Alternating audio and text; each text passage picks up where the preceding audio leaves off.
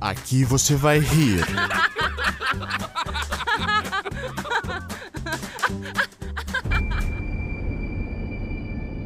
Vai sentir medo.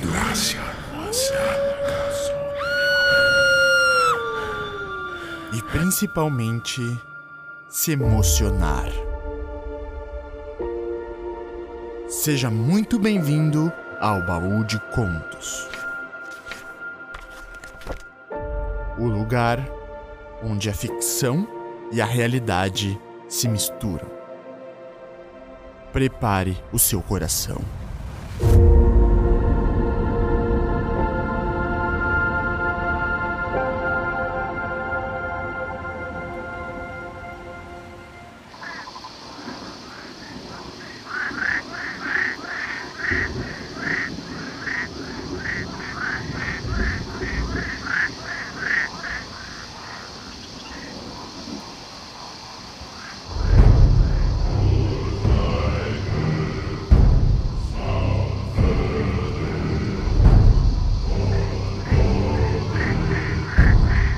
Que a lua traz consigo?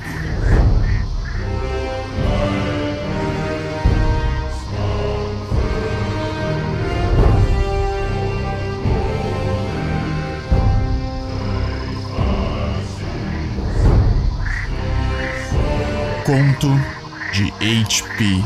Lovecraft.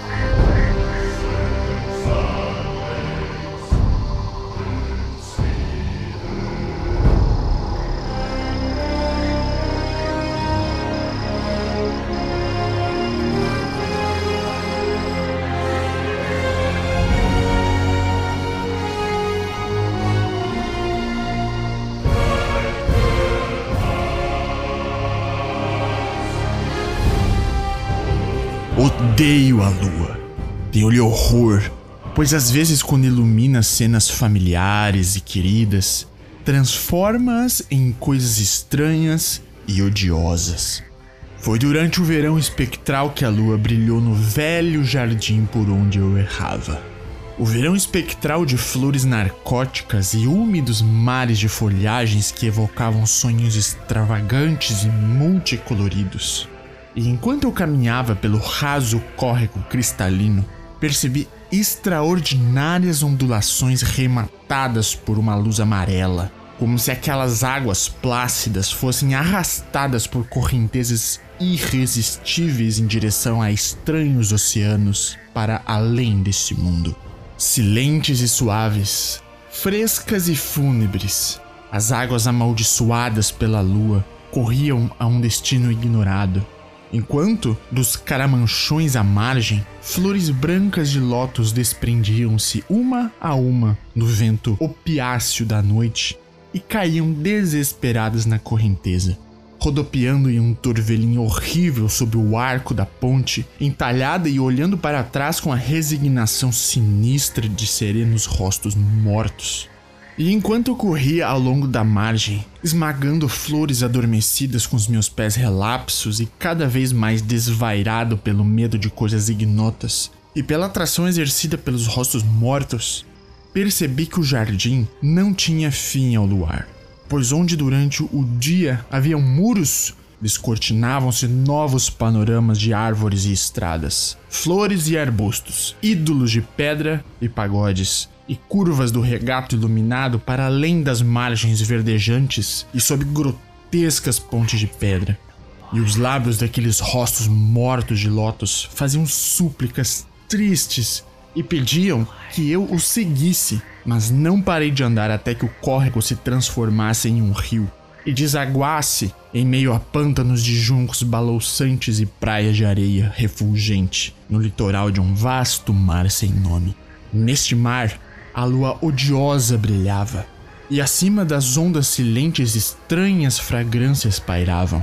E lá, quando vi os rostos de lótus desaparecerem, ansiei por redes para que eu pudesse capturá-los e deles aprender os segredos que a lua havia confiado à noite. Mas quando a lua moveu-se em direção ao ocidente e a maré estagnada refluiu para longe da orla tétrica, pude ver sob aquela luz os antigos corucheus que as ondas quase revelavam, e colunas brancas radiantes com festões de algas verdes. E sabendo que todos os mortos estavam congregados naquele lugar submerso, estremeci e não quis mais falar com os rostos de Lotus. Contudo, ao ver um condor negro ao largo descer do firmamento para descansar em um enorme recife, senti vontade de interrogá-lo e perguntar sobre os que conheci ainda em vida. Era o que eu teria perguntado se a distância que nos separava não fora tão vasta mas o pássaro estava demasiado longe e sequer pude vê-lo quando se aproximou do gigantesco recife. Então observei a maré vazar à luz da lua, que aos poucos baixava, e vi os corucheus brilhando, as torres e os telhados da gotejante cidade morta. E enquanto eu observava, minhas narinas tentavam bloquear a pestilência de todos os mortos do mundo.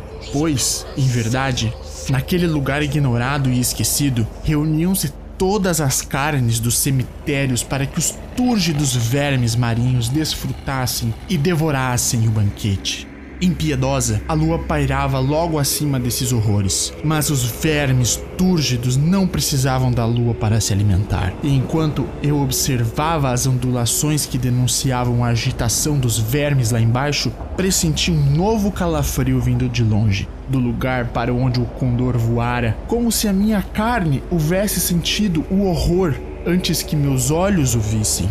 Tampouco a minha carne estremecera sem motivo, pois quando ergui os olhos, percebi que a maré estava muito baixa, deixando à mostra boa parte do enorme recife cujo contorno eu já avistara. E quando vi que o recife era a negra coroa basáltica de um horripilante ícone cuja fronte monstruosa surgia em meio aos baços raios do luar e cujos temíveis cascos deviam tocar o lodo fétido a quilômetros de profundidade, gritei. E gritei com medo de que aquele rosto emergisse das águas e de que os olhos submersos avistassem-me depois que a maligna e traiçoeira lua amarela desaparecesse. E para escapar a essa coisa medonha, atirei-me sem hesitar nas águas pútridas, onde, entre muros cobertos de algas e ruas submersas, os túrgidos vermes marinhos devoram os mortos do mundo.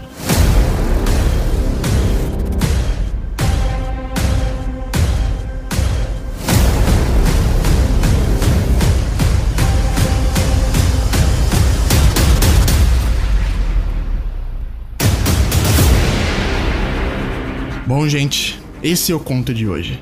Esse é um conto bem mais curto do que o normal aqui do baú. E ele é só uma amostra, é só um, um gostinho do que, que é o H.P. Lovecraft. Claro, eu ainda vou trazer mais contos do Lovecraft aqui, até por ele ser um dos grandes pais do terror, mas eu quis trazer esse, que é realmente como se fosse uma amostra de tudo o que ele escreveu toda essa escatologia pesada nada mais é do que uma característica que ele traz para sua obra terrível e assombrosa. Eu espero que você tenha gostado desse conto. Se você gostou ou se você não gostou, sinta-se completamente à vontade de me mandar um e-mail no endereço baúdecontos.podcast ou entrar em contato comigo pelo Instagram do Baú de Contos. Qualquer crítica, sugestão e elogio são muito bem-vindos. E se de alguma forma esse conto te tocou mais profundamente, considere apoiar o baú de contos financeiramente no catarse.me barra baú de contos. Lá você vai estar me ajudando muito a continuar com esse projeto que tanto te entretém quanto espalha boa literatura para todos os que quiserem ouvir. Então é isso, gente. Meu muito obrigado e até a próxima.